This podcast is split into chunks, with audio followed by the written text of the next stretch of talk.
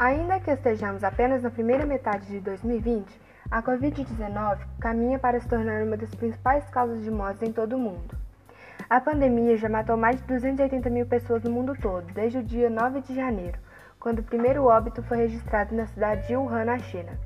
Mesmo assim, os dados oficiais disponíveis dão uma ideia da dimensão da Covid-19 diante de outras causas de mortes, como doenças cardiovasculares e cânceres, que continuam sendo as mais mortíferas mas o número de novas mortes registradas flutua a cada semana.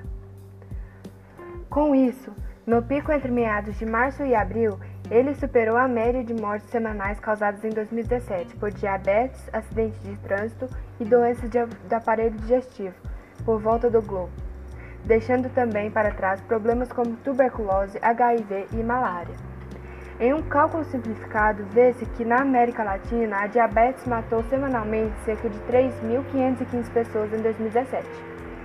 No Brasil, o mesmo período de 4 a 10 de maio viu o número de novas mortes registradas por Covid-19, que foram 4.072, ultrapassarem em muito a média semanal de mortes por homicídios em 2017, totalizando 1.227, ano em que o país bateu o recorde histórico de mortes violentas. Qualquer comparação, no entanto, é prejudicada pela subnotificação dos casos de Covid-19, um problema que acontece em todos os países, em maior ou menor grau. No Brasil, projeções feitas por grupos de pesquisa em universidades diferentes dizem que o número de casos reais de Covid-19 pode ser de 12 a 16 vezes maior do que o número oficial.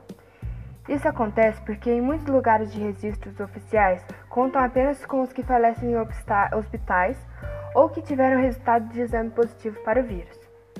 Mortes sem diagnóstico preciso e as que ocorreram em casa ou em casa de repouso para idosos, por exemplo, nem sempre entram na estatística imediatamente.